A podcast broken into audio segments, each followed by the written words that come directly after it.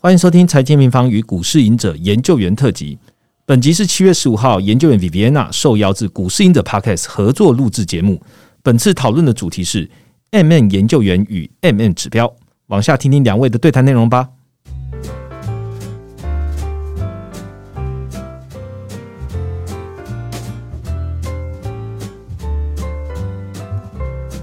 各位听众朋友，大家好，欢迎收听股市赢者，我是赢者。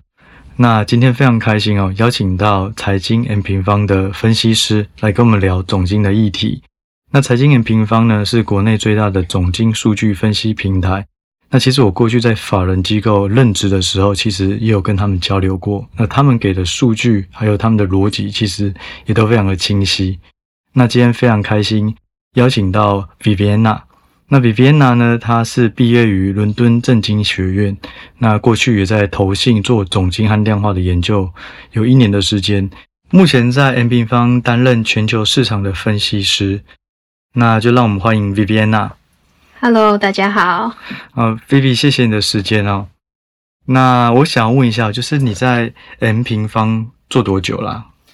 好。嗯，其实这个那个年纪有点难难算，因为我其实大学的时候就在 M 平方实习，然后我大学毕业的时候就先在这里做一段时间的研究员，嗯然后我后来才去念硕士，然后才到投信，然后现在要回来，所以大概三四年。哦，那你过去在念书的时候，你怎么会想说要当总经分析师？是那时候就已经决定好科系，然后未来的道路？还是是有什么插曲？其实也蛮误打误撞的，因为我大学其实我的本科系是外交系啊，对对。然后呃，外交系的时候，我其实念一念就觉得这个出路可能比较局限一点，嗯，对。所以后来我去申请了双主修经济系，哦，然后所以呃，要切到研究员的这个跑道的时候，其实总经就还蛮合理的嘛，就从这一块先切入，所以然后后来就一直这样做下去了。对，那我问你哦，那时候开始切总经的话，除了是做这种投资机构或是调研机构的分析师以外，还有哪些的职涯机会啊？嗯，正统的研究员他的职涯规划应该就是从研究员做起，然后最终可能就是两个道路嘛，分析师或是经理人嘛。那这是可能传统的职涯。我觉得在 M 平方的弹性跟可能性可能比较大一点，对，也在摸索，也在摸索。不过，如果是在大学念总经的，是不是大部分的人都还是会往这种学术机构或是金融机构走？嗯，我看到的好像差不多都是这样诶。其实念经济系就是走学术，或者是呃当研究员。嗯，所以我后来其实再去念了一个金融的硕士，也是想要说可能补足一点就是专业知识的部分吧。对。那我问一下哦，就是说在 M 平方工作的环节，你最喜欢的是哪个部分啊？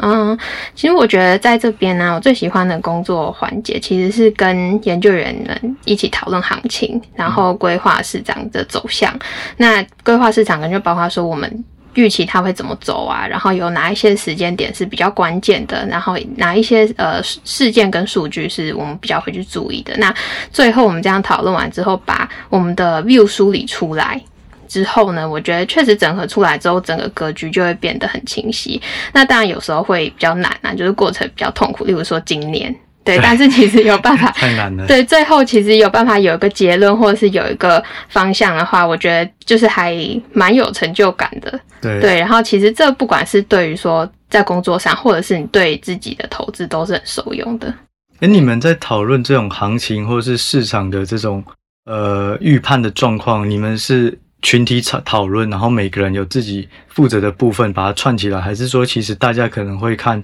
相同的指标、相同的东西，但是大家会做一个讨论，然后得出共识。就其实呃，我们的研究员大家有各自不同的 coverage 的市场嘛。那我们每每个礼拜的礼拜一会有个研究周会。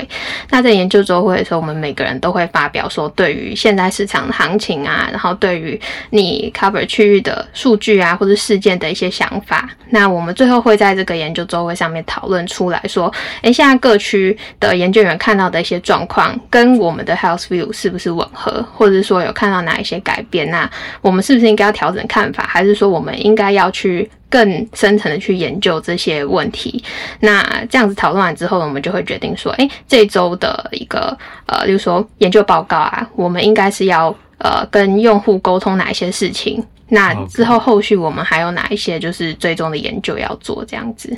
哎，我想要问一下，就是说，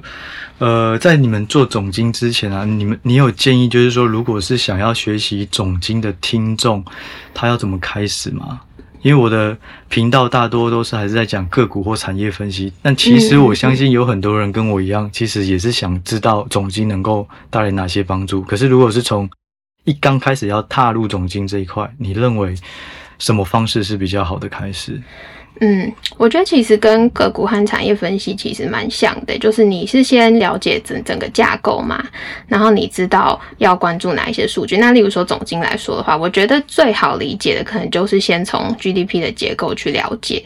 那你知道整个 GDP 就是组成这个。经济的结构有哪一些之后呢？你再知道说这每一个项目里面又有哪一些经济数据是可以追踪的，以及这些数据它可能会具有一些领先的落后性啊。那每一个数据它代表意义可能都不同，那之间可能也都有连接。我觉得这个可能是学总经最开始要知道的事情。那观察久了，其实你会发现说这些数据它的变动它是有存在一个周期的。那这些周期它可能是可以很长，也可以是比较短。那这些大大小小周期，大家就会拼凑成一个景气循环。所以我觉得看总金的话，你一开始要先看长一点。那你看长了之后，你再来看短。那看短意思就是说，你掌握了这个方向之后，你再从比较短的，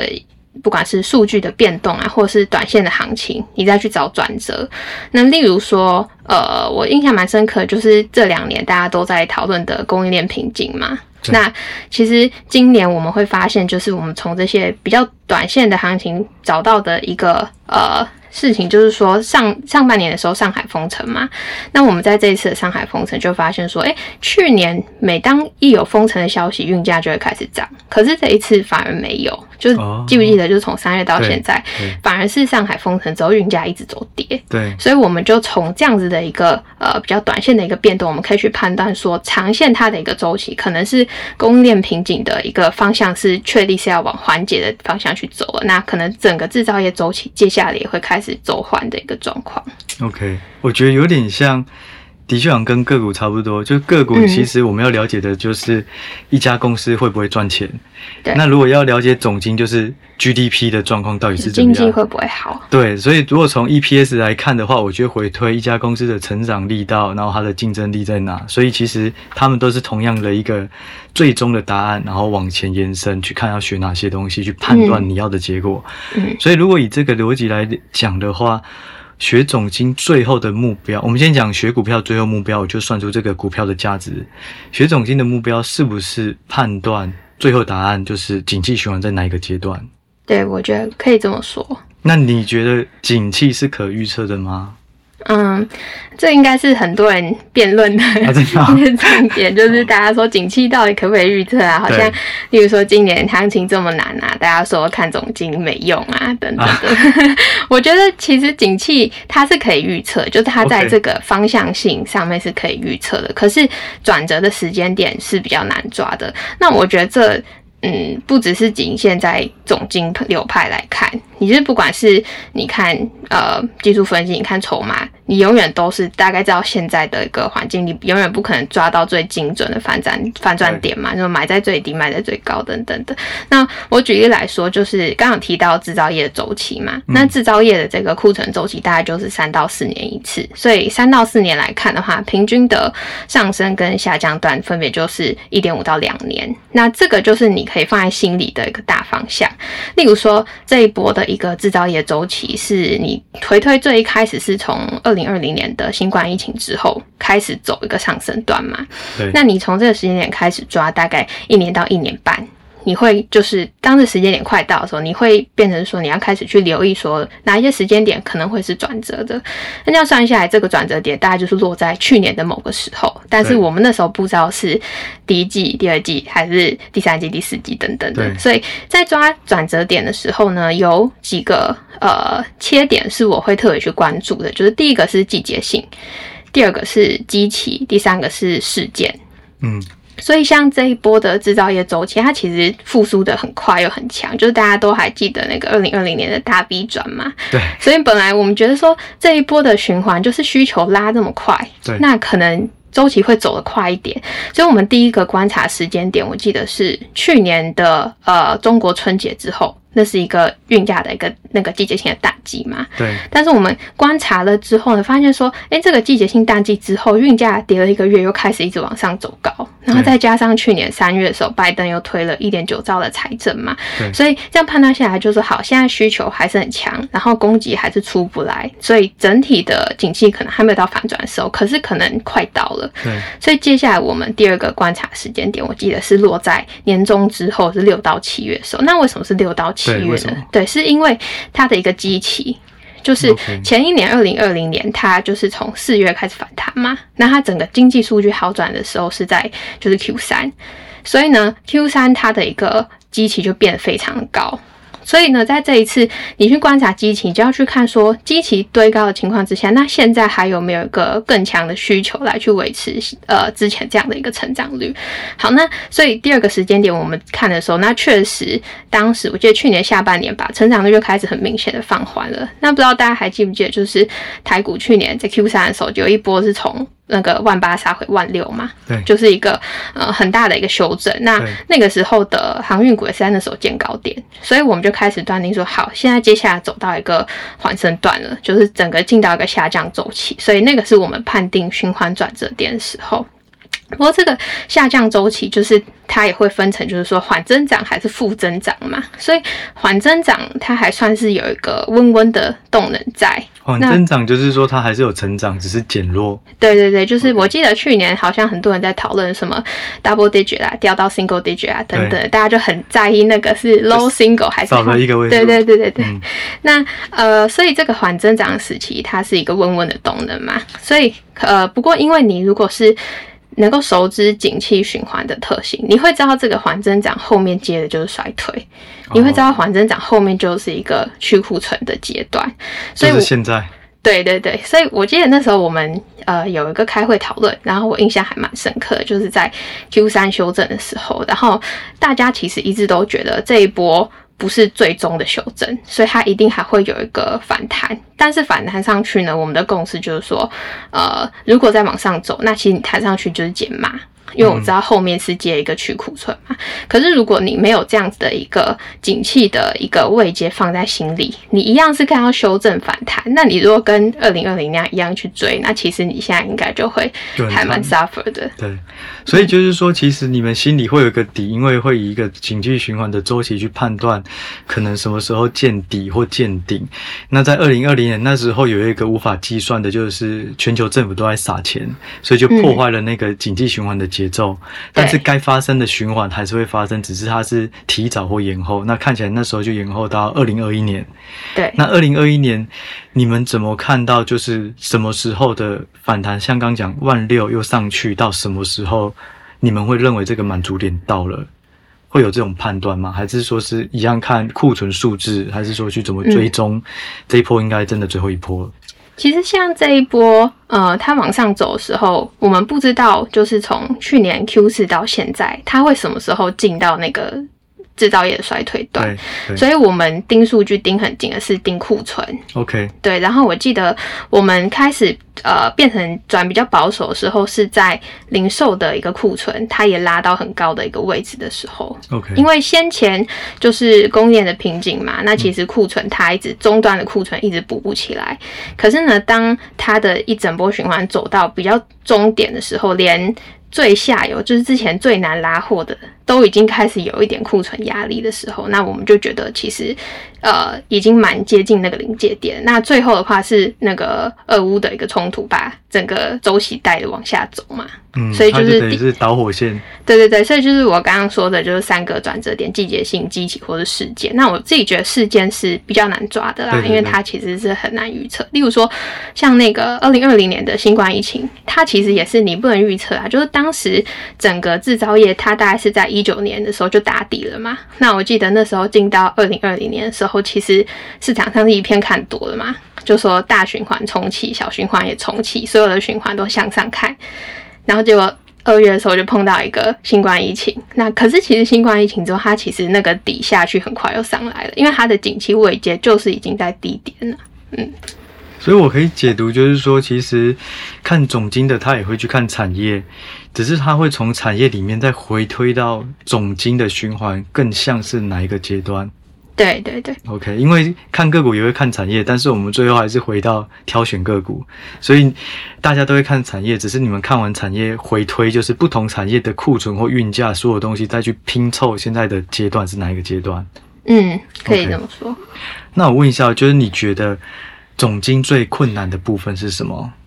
我觉得总经最困难，其实因为总经它就是一个很 top down 的角度看嘛，其实有时候你不会真的看到这么细，就是企业或者是刚，其实我刚刚讲的库存，我们看库存都是看整体库存，那它的数据公布有时候会比较落后一点点。所谓的整体库存是看哪一个指数下面的分项吗？呃，例如说美国，它有公布它的制造业的整体库存，然后动物业的整体库存跟零售业的整体库存，那你可能自己要再去把它拆细一点去看产业的。但是它，因为它就是它有统计时间嘛，所以你其实有有时候不像你直接在就是产业端可以直接看的这么细，对，所以它会有一个 lag 在。一个小小 lag 啦，然后再来就是说，我觉得总经比较困难的时候是，有时候你看数据，它会显示比较矛盾的时候。对，我也其实想问。对，其实像这一波，我觉得其实就呃还算是蛮难的。例如说，这一次大家在讨论说会不会衰退嘛，其实这对于每个看总经的人应该都头很痛，因为看总经的人你会很难想象说现在嗯。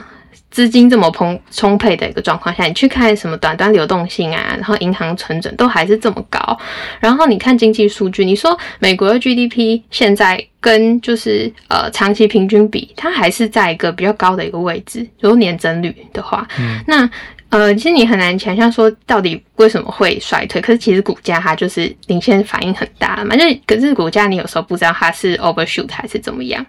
对，所以我觉得，呃，这应该是看总经的时候，有时候会很矛盾的一个状况。那我觉得，其实像这一次，呃，大家在讨论会不会衰退嘛？那我觉得其实对大家对于经济衰退的定义也都不一样。就是有人会看说，呃，单季衰退，他就觉得说，好像景气就是衰退了。那一般来说，大家可能会觉得。定义上的景景气衰退是连续两个季度的 GDP 下滑，那可是其实呢，你看美国经济研究院就是 NBR，它定义的衰退，它是包含了他们自己的主观定义。像二零二零年，它衰退就只有两个月。那你要说这两个月哦就是它不符合连续两个季度的衰退啊，但是那时候不算衰退嘛，所以我觉得，嗯，就是你如果要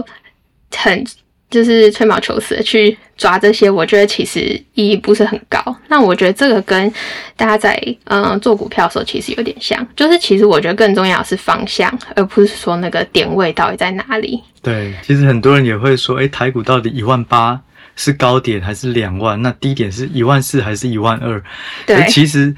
是每一天的讯息都不断变化，我们根本没有办法知道什么时候是点位，只知道这些讯息进来以后消化后，它到底现在是超跌还是超涨。像现在最重要可能就第三季财报公布，大家是不是往下修？如果是，那可能一万四还会有还有的跌。嗯，但是大家都会觉得说，那你应该要知道绝对的呃绝对的位置。实际上，我们能够掌掌握方向，就已经算算是很大的一个帮助了。嗯，就就例如说，你可能有人可能看万二吧，那假设他真的没修正到万二，你就永远不投资吗？对，这个就是问号。对，然后你刚提到一个 GDP，我想要岔开话题问一下，有人就是说现在美国已经步入衰退了，你看可以看到 GDP QOQ 是是是是衰退的，但是就是回到这个东西，到底 GDP 是要看年增还是要看季增？因为我就我所知，应该大家都要有一个同样的基期跟去年同期比，可是最近大家就说，哎，第二季应该季衰退，第三季也是如此，那我们到底要怎么去解读 GDP？嗯，我自己会觉得年增它是比较呃有连续性的，它比较好去观察那个周期的变化。可是我自己也会看季增，因为它蛮比较敏感。就例如说，呃，第二季哈，第一季季增年率已经衰退嘛。如果第二季季增年率再衰退，我们可能就会去回头检视一下这个 GDP 的绝对金额。假设是这个水平到年底，或者是说这个水平再往下，然后到哦你就可以有一个动能，知道它可能会对对对，那那如果是这样子去预估的话，哎，那它年增可能就真的会可能比现在预估还要再更低一点。我觉得它是一个辅助啦，但是可能我不会以它作为是不是衰退的一个定义。所以刚刚提到，如果是要步入景气的衰退，是连两季的 GDP 年增为负的，不是季增，是这样吗？嗯，这其实又有很多定义而且，有不同定义。就是其实也有人看是说连两季它的数值下滑，哦，那这样很常发生嘛？你只要激起太高的，对啊对啊你后面就很容易甚。至是说像大家现在在讨论软着陆、硬着陆嘛，好，那什么是软着陆跟硬着陆？就你的解读这个定义有 有很多了有我例如说，呃呃，之前那个联总会的副主席 Alan Blinder，他其实在上个月还是上上个月，他有一个演讲，他说，在他的定义里面，他觉得联准会每一次的升息循环，从七零年代到现在，只有七零年代的那几次是硬着陆，他觉得其他都是软着陆。那他怎么去？对，因为他他是说，假设呃，例如说我们来看金融海啸那一段好了，其实它在整个联准会它升息之后到金融海啸崩盘，它中间隔了好几年，所以他觉得这个崩盘不是联因为联准会升息所造成的。哦，，对，这是它的定义。那其实像呃 BIS 最近它有出一个经济展望的年度报告嘛，那 BIS 的定义它又是说，在紧缩周期结束的三年内，如果有衰退的话，就是硬着陆。那那我觉得其实到现在讲，就是现在都还就是升息才开始升而已对。然后我觉得这么急着去讨论软着陆、硬着陆，一样啊，就是我觉得最后还是去看方向。就是说不要预设立场，觉得呃它一定会发生什么事，但是要知道这个方向是越来越好还是越来越差。对对。那我问一下哦，就是说，因为我们刚刚讲到总金的东西，它很多都跟个股相关。那你认为，如果就一个个股的投资人来讲的话，总金应该要怎么去辅助做个股投资？我觉得，呃，我现在自己目前感受最深的是在资金水位上面的控管啦。因为你如果有一个景气周期放在心里的时候，你会知道什么时候胜率是高的，什么时候风险是比较高的，所以你知道你什么时候加码，什么时候减码。我觉得这个是适用任何的，就是你的投资方法都是可以套用在上面。那如果你更进阶要呃用总金来辅助你的投资的话，我觉得可能就是产业配置上的选择可以更灵活。例如说像金融或是能源这种传统产业，它可能受到景气的影响就很大，像是去年的航运股，就是又来提航运股，就是如果你能够掌握景气的循环，然后你搭配你知道说好，现在景气的方向是会开始转弱了，那那一波杀下来的时候，你呃就会知道说该停损就该停损嘛。你知道它是一个景气循环的类股，你不会期待它是有一个很长的 trend 拉出来。对，那又或者是说，像是这一波科技产业的修正啊，其实你大概掌握一下它的产业特性，你会知道它受到利率评价影响是很大的嘛。所以你如果看得懂这个升降息循环，你会知道说，你会有些心理准备，就是说它这一波的呃估值可能会修正到什么时候，或者是你会有一个依据。对，我觉得这个是可以辅助到呃个个股投资的上面。那我觉得其实修正并没有很可怕，我自己觉得很可怕的是说，现在修正的时候你不知道在修正什么，嗯然后你没有一个依据，你也不知道怎么去调整自己的布局。我觉得这应该是最可怕的。对，我觉得就是两个，你刚刚讲修正的时候不知道在修正什么，第二个是我不知道会修正多久，就是有时候一直看不到底部，或是就像一直盘球说，哎，可能通膨会见顶，就发现哎，怎么每个月还是持续增加，就觉得嗯，好像分析是不是又要疏忽了什么东西？那我觉得这就可能就是投资纪律啊，就是、嗯呃，例如说你现在知道要关注通膨，对但是如果你现在不知道这个修正是因为通膨，你每天根本不知道在跌什么。对啊，对对对对对。那我问一下哦，就是说，呃，我刚少漏了，因为过去你在投信团队，现在是在嗯算是总经分析团队，你认为就以工作内容或者是工作环境而言，这两种对于总经的需求差异在哪里啊？嗯，我觉得总经需求差异其实并没有到很大。嗯那我觉得差的可能是在呃对总经的重视度吧。就是因为其实总经在就是这种投信白赛单位，它就是一个 support 单位，它它不是就是有绩效的单位，所以有时候可能重视度并不是很高。对。但是遇到大变动的时候，大家就会回头来问说总经出了什么问题。对，所以我，我但我觉得，我一直觉得总经它都不是一个，它是要你长期去观察的一个东西，它并不是说一个事件，你可以马上出来告诉你说，哦，今天发生了这个 GDP 就是下修两趴，就你，我觉得他怕不是这样子，所以我、嗯。我觉得，呃，重视度上面的差别，那呃，再来就是说，我觉得，呃，按平方跟传统金融的这种总经团队的差异，我觉得其实是在有点我们的公司文化，就是我觉得氛围是完全不同的。就是嗯，不得不说，可能传统金融业它还是有一些官僚制度嘛，就是它讨论方向还是比较是上对下的方向，甚至有时候可能呃要试着去 mapping 上面的一些 view 啊之类的，但。我觉得这件事情当然是说，可能资深的分析师或是经理人，他会这样看，有他们的原因或是经验累积，所以我觉得有好有坏。但是重点就是，呃，愿不愿意分享，或是愿不愿意有没有成长啦。所以我我觉得对我来说，我还是比较喜欢一个比较平行一点的讨论环境，因为我觉得这样其实你才能够看到一些你没有考虑到的面向，然后也可以有更多交流交流，然后再加上是说，我觉得现在的资讯这么的透明化，其实并不是很多讯息只有业内才拿得到，甚至是说，呃。就是外面讯息可能比业内还要多很多，所以我觉得重点是在你要怎么去运用这些资讯，跟你对这些资讯的重视度到底在不在。嗯。嗯。感觉你虽然只有在投信待一年，可是已经看得很清楚。那其实我也算是有同感，因为我们过去的总经大部分他需要做的事就是每天去更新每个市场的状况，嗯。然后可能美股昨天谁谁说了什么话，然后日本或日币，然后做这些每天好像都是都在做更新的数据。嗯。那其次就好像没有太多明显的东西，除非重要的这种就业数据啊、GDP 出来，然后可能看一下状况。可是有时候在做投资判断的时候，投资法人机构它不一定会真的完全参考总经的方式，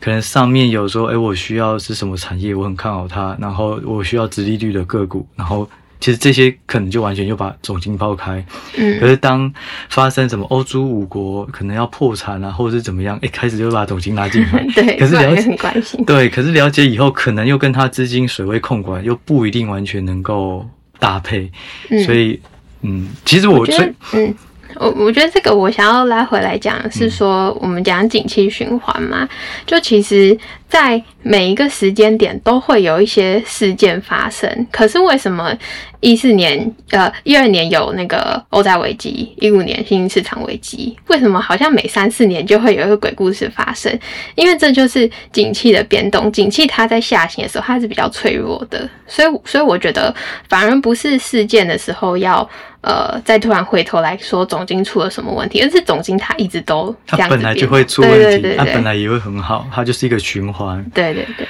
其实你刚讲的东西，我自己这样刚聊的过程，我自己的反思就是说，为什么可能普遍的投资机构不一定会完全去参考总经的东西？嗯有可能是因为假设投信有很多只基金，我就是做科技股，可是你跟我说现在要步入景气衰退，所以科技股可能不好，可是我还是只能买科技股。嗯对啊所以，就变成他只能做这件事。那很多比较长期投资的资金，可能他就是一堆中华电信、一堆台积电，所以他只能做资产配置。所以对对于总经来讲，就是可能就是以参考居多。我要了解什么状况，可是我的资产配置可能没有办法那么快的就转换掉。嗯。我猜的啦，突然想到。对啊，就是他们可能也有那个持股的限制吧，你对不不能低于太少，所以其实对总金叫你减买，不能减到多少。对你这个就有一点让我想到，我们之前我以前在是念资讯系的，嗯那资讯系的话也是有两种，一个就是当大家的 supporting 的单位，可能就是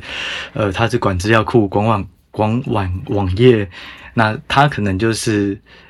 不会有什么大功劳，可是当故障的时候，就是说，哎，是不是你出了问题？蛮像蛮像。对，但是我们的资资讯人希望的都不是说我只是一个辅助单位，我是一个创造获利的单位，所以大家就会去往这种纯软体的，类似微软或是什么 Adobe 啊这种呃比较注重资讯人才的走，那它就变成是一个获利单位。嗯那感觉总经也是，如果你放在大体之下，它可能就是资源，但但是如果你现在是专门配到一个就是以总经作为竞争力的平台，其实可能你的工作环境会觉得比较舒服，因为每个人都是被重视的。嗯，也比较有研究的动力嘛。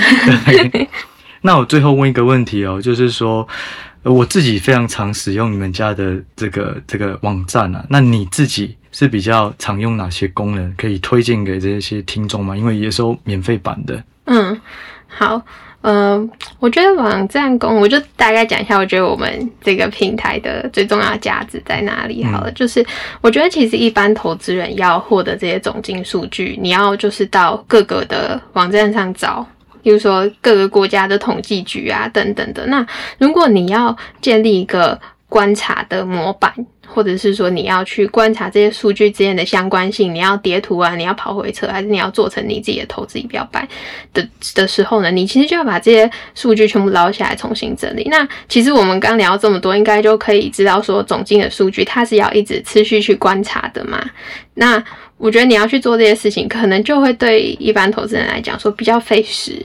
甚至说，呃，虽然这些功能它在可能 Bloomberg 或是专业的资料库上都有，但是其实它对一般投资人来说成本太高，其实很多功能也不一定用得到。我觉得，嗯、我之前在呃法人机构待的时候，其实很多人他们也不太知道 Bloomberg 全部的功能要怎么用。对，就是大家用到就是那几个，可是当你今天没有它的时候，你自己不知道怎么去收集这些东西。对，所以我觉得 N 平方它其实就是把全球的经济数据都汇整到我们的网站上。那我们会透过呃呈现图表呈现的方式来告诉你说这些数据你要怎么去运用它，怎么协助你判断投资。那我们也会用报告来告诉我们的用户说，诶，那我们的研究团队基于这个数据，我们怎么去看现在的总体经济？所以我觉得。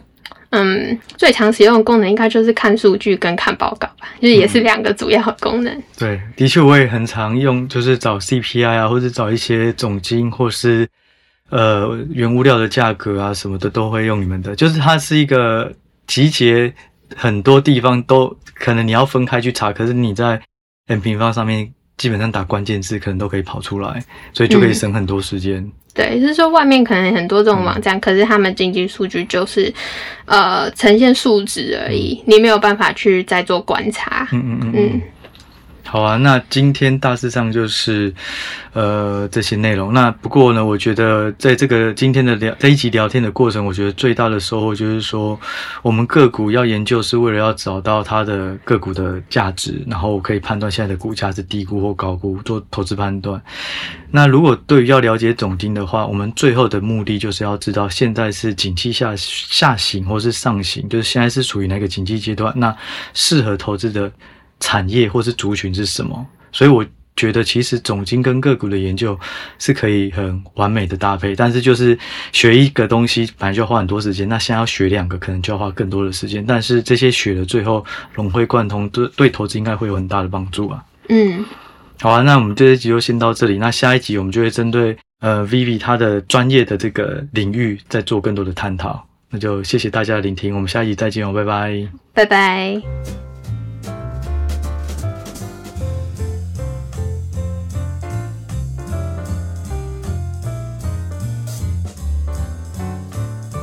各位听众朋友，大家好，欢迎收听股市赢者，我是赢者。那今天这集呢，我们就要跟财经 M 平方的 Viviana 聊一下她的专业领域哦，就是关于呃总经这块领域的一些细微的呃议题。那今天就让我们欢迎 Viviana。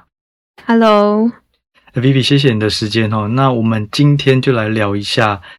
呃，整个总金，因为我认为今年感觉就是总金盘，就是总金好大家一起涨，总金不好大家一起跌，好像比较没有这种类股轮动的这种想法或者是盘势。想问一下，就是说现在市场最现在最担心的两个议题，一个就是通膨了什么时候见顶，第二个就是企业在第三季会不会下修很多？那你现在怎么看市场普遍预期的对这个企业第三季的财报的状状况？好，那我先讲财报好了。嗯财报其实呃，上一次 Q one 财报开出来的时候，Q one 数字其实还是很好嘛。对，那我觉得这一次开 Q two 一定会比较差。那去看数字的话，现在 Q two 的 EPS S M P 五百它的财测年增率在在之前大概还有快六趴，六趴，对，那现在已经下修到大概四个 percent 了。所以就成长六趴到成长四趴。对 Q two 的数字啊，嗯那我觉得 Q two 下修是一定的，所以确实重点是在下半年的预估。对那现在我觉得其实看 Q 三的 EPS 的预估，S N P 五百它还有大概十点二 percent，然后 Q 四还有九点四 percent，你说成长率，对，这是还没有开啊。可是为什么第二季是从六趴，然后下修到四趴，反而下半年是加速成长？所以我觉得这个就是这个数字看起来有点太乐观了，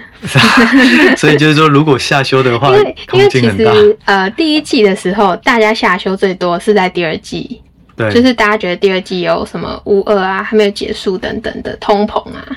但是下半年大家普遍是看好转嘛。哦，对，那我觉得现在到第二季的时候，确实第二季什么去库存都还没有结束，通膨现在六月的 CPI 还创高，那我觉得这个影响可能会在这一次的财报一次去反映下半年的下修。那我觉得现在我看下半年的数字，我觉得是可能有点过度乐观，因为其实去年下半年的基期它并不低，，OK，所以我觉得这个成长率可能会看到有个蛮大幅度的下修。那呃，所以讲到这个下修，就是呃，我们之前觉得说这个去库存，可能在乌俄冲突之前，乌俄冲突之前，我们觉得可能 Q two 会是一个最糟的状况，那 Q 三开始好转，这跟之前。企业怎么看其实都蛮像的，但是乌俄冲突之后，这个时间点是有延后的，因为我们目前去看到说 Q two 的库存数字其实都还是很高，所以我觉得这次财报最重要就是说下半年的下修幅度到底是多少，跟呃它的这个下修之后呢，股价是的一个利空测试，它是不是可以成功的去做一个利空不跌的状况？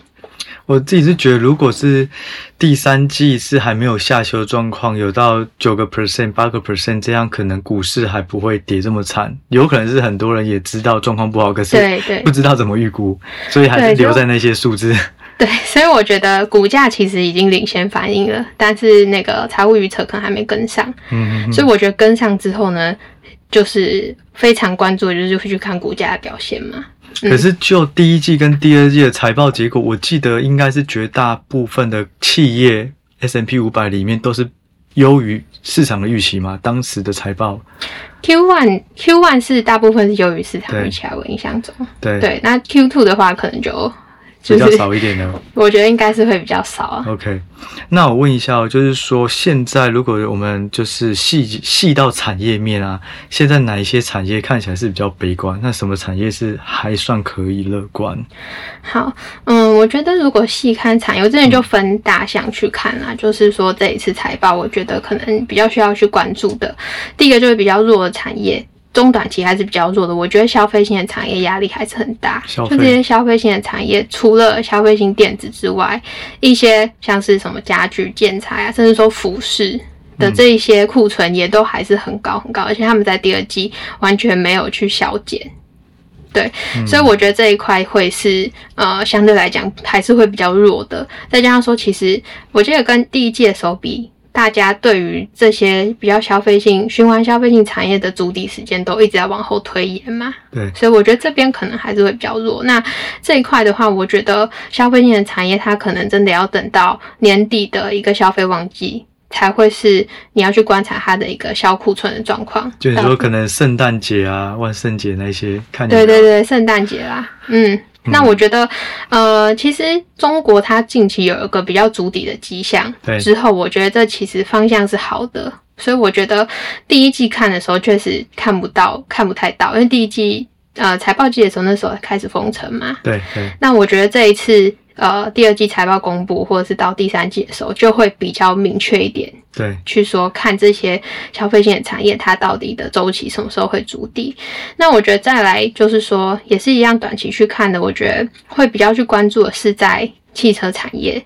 因为汽车产业其实我们年初的时候，甚至说去年看的时候，就觉得说它应该会是这一波库存调整期会提供一些支撑，因为汽车它占耐久材占比很大嘛。可是呢，呃，对，后来没想到是说。上半年有一个乌尔的一个冲突，然后再加上中国这边又有封城，所以汽车它的这个动能反而是往后递延的。对，不过就像刚刚讲，就是这些状况其实。到年终的时候都开始改善了嘛，再加上我们去看汽车产业，它 Q two 库存也几乎没有补，就是它现在几乎也还是没有库存的状态，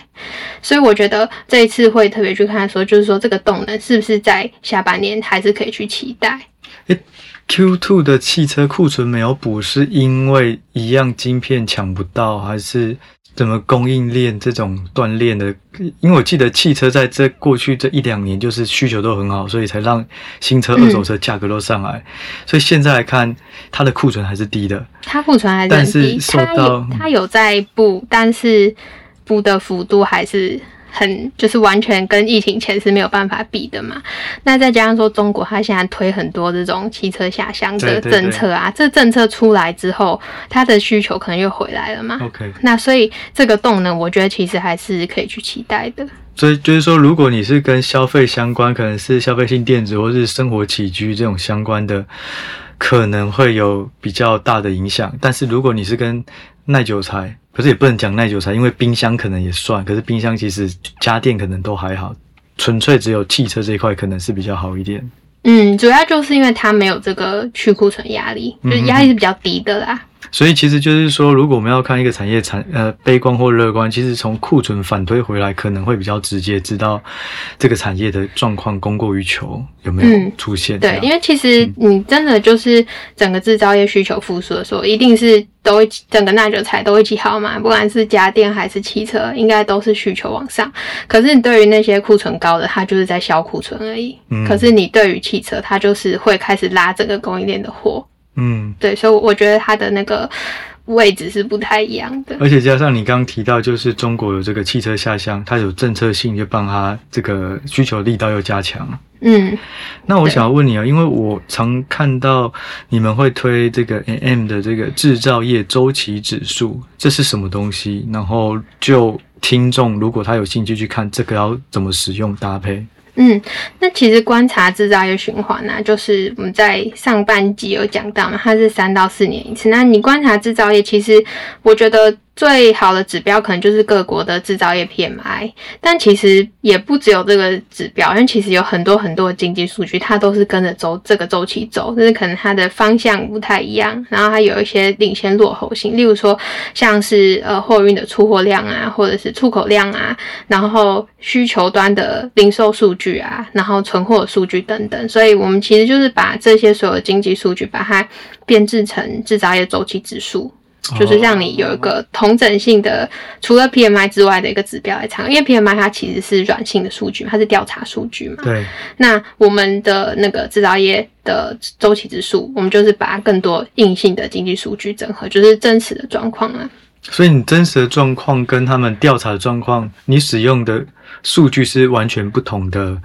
不同的来源吗？还是你是从 PMI 或者是 CPI 里面的细项，然后把它结合成这个制造业周期指数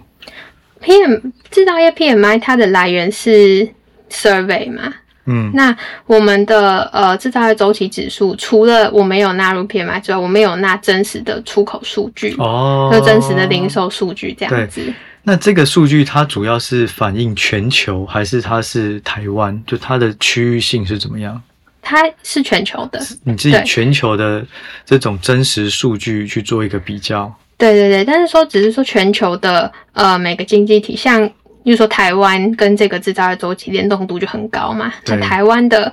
那个出口数据就很具有参考价值。嗯，那比如说美国，它可能就比较是消费端的国家，它的就是我们数据的选择上会不太一样。但是基本上是结合，就是从整个全球的供应链下面看。就是这样拉出来看，说影响制造业周期的关键的那些数据是在哪哪几个？那我们把它编制成制造业周期指数之后，你就可以很清楚的去判断它的方向变动。那它向上就是周期的制造业周期的向上嘛，然后下降就是下降周期，然后再以零轴为一个分界线去看它的一个呃扩张、趋缓、衰退、复苏的四个象限。那现在是在衰退的象限，现在衰退，对，现在衰退很久了吗？就是说，嗯，如果依照这个周期来看的话，这个衰退可能还会持续多久嘛？或是它的动能什么时候才会开始翻上来？我们这个指数它落到衰退端是在其实 Q two 接近年中的时候。那呃，但我觉得这次它比较难的是说，正常我们看制造业循环，它的四个阶段，每一个阶段它大概就是两到三季。对，那其实从就是说 Q two 开始抓的话，确实可能就是看到年底。年底对，那我觉得说，其实大家会想说，哎，现在好像修正很多，那么才刚到衰退而已。我觉得其实你观察这些数据很重要的是，你要去看它细项啊，例如说这一次可能原物料价格很高。它还是支撑很多，像像能源板块，它它过往都是在制造业下行段，它会是一个比较弱的，可是它这次一直强到最后。那我觉得接下来这些的呃板块，它可能下修幅度就会比较快一点。可是会不会能源其实也是因为有事件型的影响，乌俄战争这种，所以导致它应该要下去，却还撑在这？我觉得是有可能，但是你你除了看能源之外，你你看工业金属也是偏这种原物料型的工业金属，它就修正很多嘛，就是每一个循环它都会有一些些不一样。那这个循环的修正通常是在什么条件下，可能就差不多景气循环的这个阶段就结束了，或是就差不多告告尾声了？嗯，以最近这一次来看的话，我觉得这一次的对于景气来说，要看到一个。好转的一个讯号，我觉得首先的话就是近期原物料价格开始一个比较明显的修正嘛，那其实这就是全球开始在反映说景气的放缓，然后最终需求端的回落，那我觉得这个可能就会去带原物料价格走最后一波修正。只是说这个修正你比较难去预测，说它的底部可能是点位在哪里。但是我们知道，这可能整个修正已经走一一半以上了。那我觉得接下来我们会开始看到大宗商品价格比较大的一个修正，可是股市它可能还是会比较偏弱的一个表现，甚至说央行的紧缩路径它可能会开始出现一些动摇。然后呃，所以我觉得如果没有掌握一个周期的话，你可能会想说，哎，之前原物料价格涨。那大家担心通膨，所以股市跌。为什么现在原物料价格修正，股市还是涨不起来？然后又说要衰退了。对，就是我觉得这最终都是要回到需求，因为需求是一直在调整。所以我觉得接下来以及嗯去看景气的话，呃，先先讲指数的话，可能就是嗯不确定说它是不是会持续的破底，可是呢，它应该是会慢慢转为一个比较是低档盘整的格局。那直到呃两个关键因素，我觉得第一个是资金的压力开始缓解。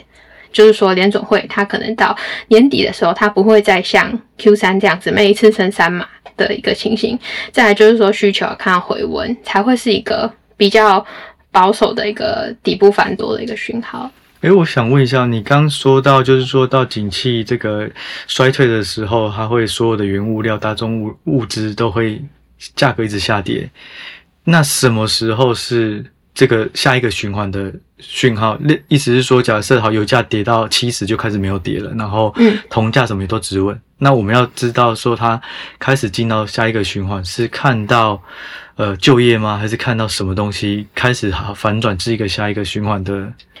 的的象征？嗯，我觉得基本上看这一次原物料，其实也不是这一次啊，过往每一次的修正，原物料它都是，就大家常会说原物料走最后一波最后一波，对，它走最后一波，它的底其实也是落后股市的底。哦，对对对，像呃，但我觉得现在去讲说通膨的底有点太早，对 对。但但其实你去看 GDP 的成长，跟你去看通膨的变动，GDP 的高点领先通膨，那低点也是，嗯，对。所以像我们这一次呃，目前预估啊，美国 GDP 的底低点，它可能会是落在年底左右，以目前数据去推估。所以我觉得这样可能就可以可以去看一下对于行情的变化，就是像我刚刚讲，我觉得整个已经走在一半以上了。对，然后再加上说你刚刚讲到呃就业的数据嘛，那我觉得就业数据最近可能开始有一些些没有像上半年这么好，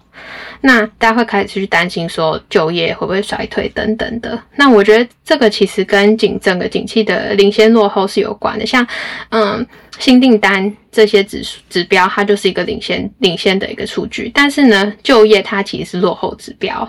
嗯，那就业的话，它其实最后才会反映到的嘛，所以我觉得它也会是一个很好你拿去确认的一个数据。那我们现在看就业数据，它可能会在 Q 三的时候开始看到一个比较明显的放缓。那它这个放缓程度呢，就是呃大家在讨论的软着陆、硬着陆嘛。那现在联准会最不确定就是呃就业它到底会受到多少的影响。那他觉得是说软着陆的目标是把就业控制在失业率只上升一点点，但是可以把通膨降下来。那我觉得这个就是 Q 三我会特别去关注的一件事情。那它也可以算是一个整个景气会不会是触底的一个观察重点。诶，我想问一下，就是说我们在观察现在是哪一个循环的阶段的时候，是不是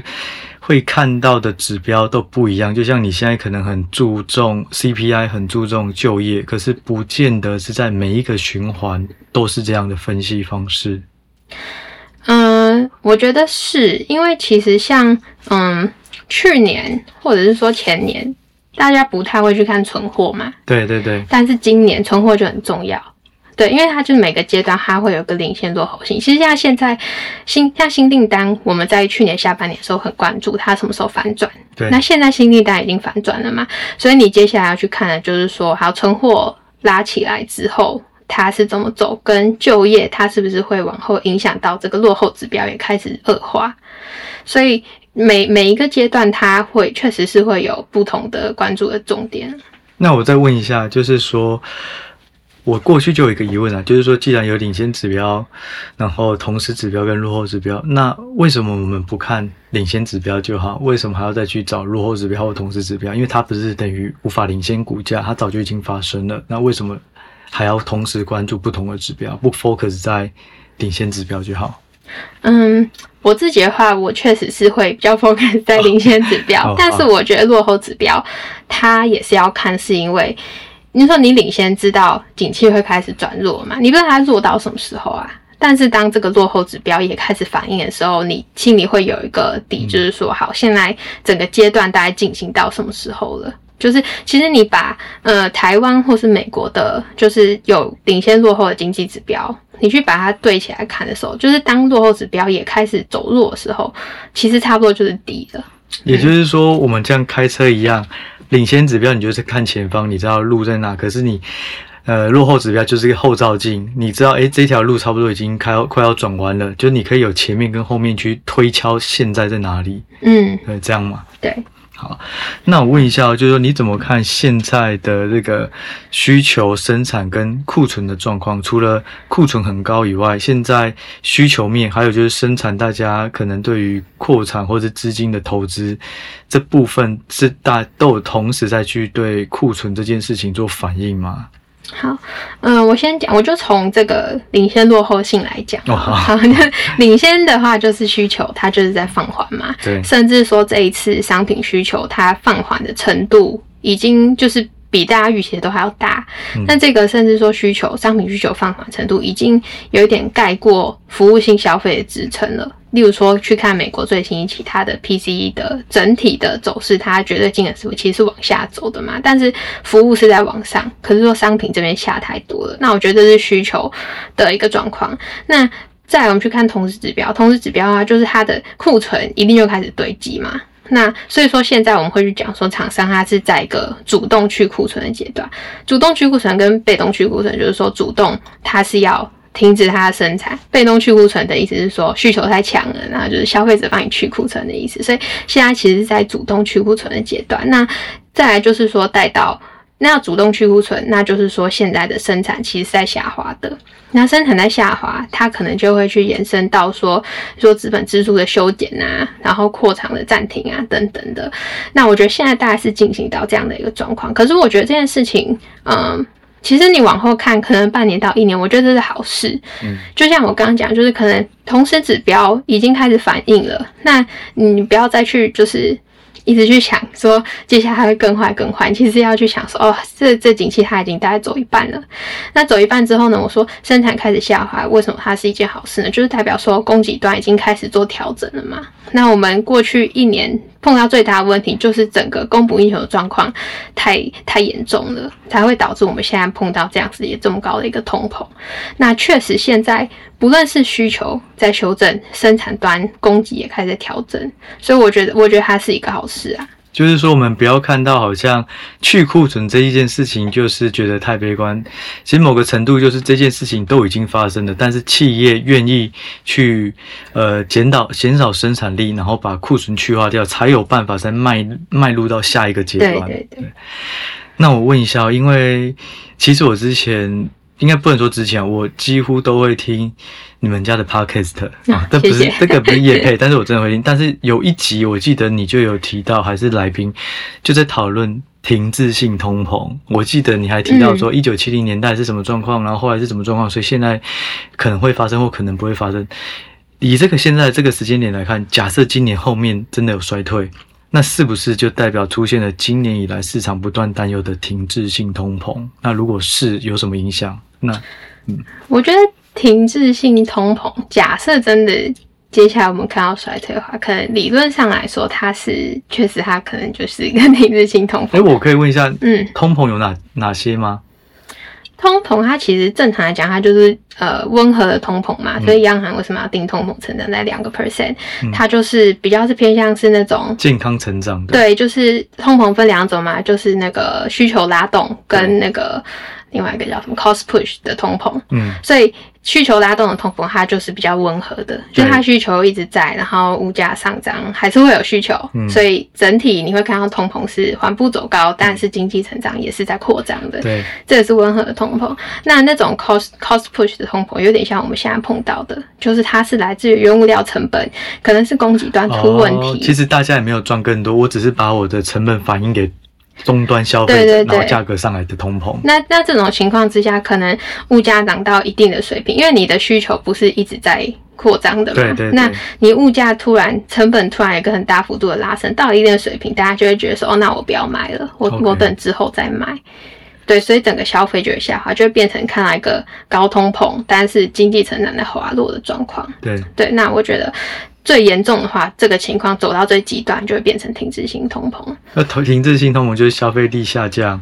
然后物价又上涨。对，就是呃，物价上涨，然后经济成长下滑，然后失业率攀升。可是现在就看失业率，其实是还好嘛，所以对，但是但是呃，如果失业率大幅度的攀升，就是衰退的。我觉得衰退的必要条件，可能就是失业率要看到一个很大幅度的攀升。所以我觉得这会不会也是费的？他现在还在操作的一个，就是失失业率如果就业状况很好，那我就会加大我的这个缩表或升息力道。但是如果就业状况不好，我就马上停下来。对，就业就业状况有一点像是他最后的一个，筹码呃，算是筹码，就是他最后想要把持住的那道防线。对，也就是说，其实他们是有注意到这件事。如果有注意到这件事情，停滞性通膨可能就不会那么容易发生，因为他至少把就业这一块的变数先有先掐住了。对，我觉得这是一个原因。再来就是说，其实有非常多的机构去探讨停滞性通膨这件事情，跟七零年代去比。那其实大家都有一样的结论，就是第一个说这一次的呃供给它的缺口是没有办法跟七零年代比的，因为七零年代它是直接 OPEC 自己禁运嘛，供给是断掉的。嗯，可是这一次其实对俄罗斯的制裁，它只有某某一些国家对它制裁，就是整个全球的原油供给它还是在的，只是说它要重新的去配置这样子而已，所以它的一个缺口是没有办法去比的。然后再来就是说，央行这边的一个状况，就是说你回去看七零年代那时候，其实央行它的政策的透明度是很低的，然后它也没有办法很好的去跟民众去沟通，跟企业去沟通，所以它这个通膨定没有办法很好的去定锚。但是现在的状况其实不一样。那为什么这个重要呢？因为有时候其实你通膨预期一旦失控，它会进到一个正向循环。就大家都会一直往上堆高，这样。对对对对，大家反而是会想说之后可能又会有通膨了，那我先涨价等等的嗯，它会进到一个恶性循环。这个有点像七零年代那时候会发生的事情。所以像现在，为什么联准会每个礼拜都会有一些官员要出来讲话？他就是要加强跟市场的沟通。哦，难对，所以 所以像呃，其实现在通膨预期最近已经降下来啦。就是你其实看往后看，可能五年、十年、二十年的通膨预期，它其实就就跟现在的位置是比较低的。它甚至说有慢慢往那个联总会两 percent 的目标去熟练的。对，啊，那我问最后一个问题哦，就是说，以你自己的观点而言啊，你认为现在股市的这个水位，就是如果是要以方向来讲的话，你现在是会偏保守，还是会偏乐观？就是搭配可能景气循环未来的状况、库存去化的状况，那跟现在的股价，你认为是应该更谨慎，还是说其实是可以找机会自己去慢慢找更好的标的？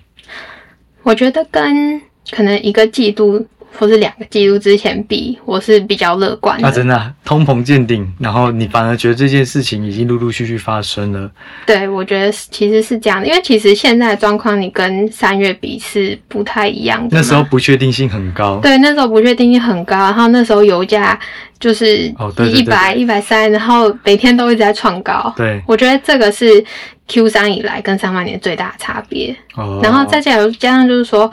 我记得上半年好像呃联准会开第一枪是一月的时候公布会议纪要，首、首次提到缩表，然后那时候开始疯狂的杀股指啊，对对对，然后大家不知道三月到底要升一码还是两码、啊，嗯。然后那个升息预期从三码到四码，六码到七码，十码、十一码、十三码、十四码。嗯。那我觉得现在其实通膨预期也大概呃升息预期也大概定了，所以我觉得现在的状况跟上上半年比是确定性是高很多的，而且股价也低很多了，对，可以这么说。两个角度，所以我觉得跟嗯、呃上半年比是比较乐观的，但是你说往后看的话，我觉得呃没有办法，就是我觉得应该每个人都是啊，你没有办法抓到说这个点就是最低点，然后尤其是在现在这个就是说 Q2 财报，你不知道下半年到底就是像大家一直在领先反应，但你真的不知道下半年会修到哪里嘛？你知道 GDP 成长会往下滑，你不知道它是会负增长还是会衰退。就是这个方向是很确定的，但是它的位阶可能比较难抓，所以我觉得在布局上面还是会比较偏向是分批去打，而且而他不是说你很有办法去确认说这个点就是胜率最高的去做，这样他他跟二零二零年就是那时候所有的央行无限 QE，我觉得不太一样。现在就是说你大致上可以知道落底可能不会拖太久，也许一季两季或是明年上半年，但是那个时间点很难抓。所以就是用分批的方式，自己找适合的价位，然后搭配可能企业公布获利的状况，去挑选适合的产业，嗯。可嗯，能会比较好。对，好，那今天非常谢谢 Vivi 的时间哦，那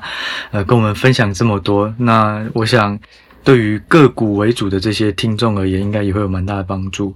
那我们今天这集就先到这里喽，谢谢大家，谢谢 Vivi，谢谢，拜拜，拜拜。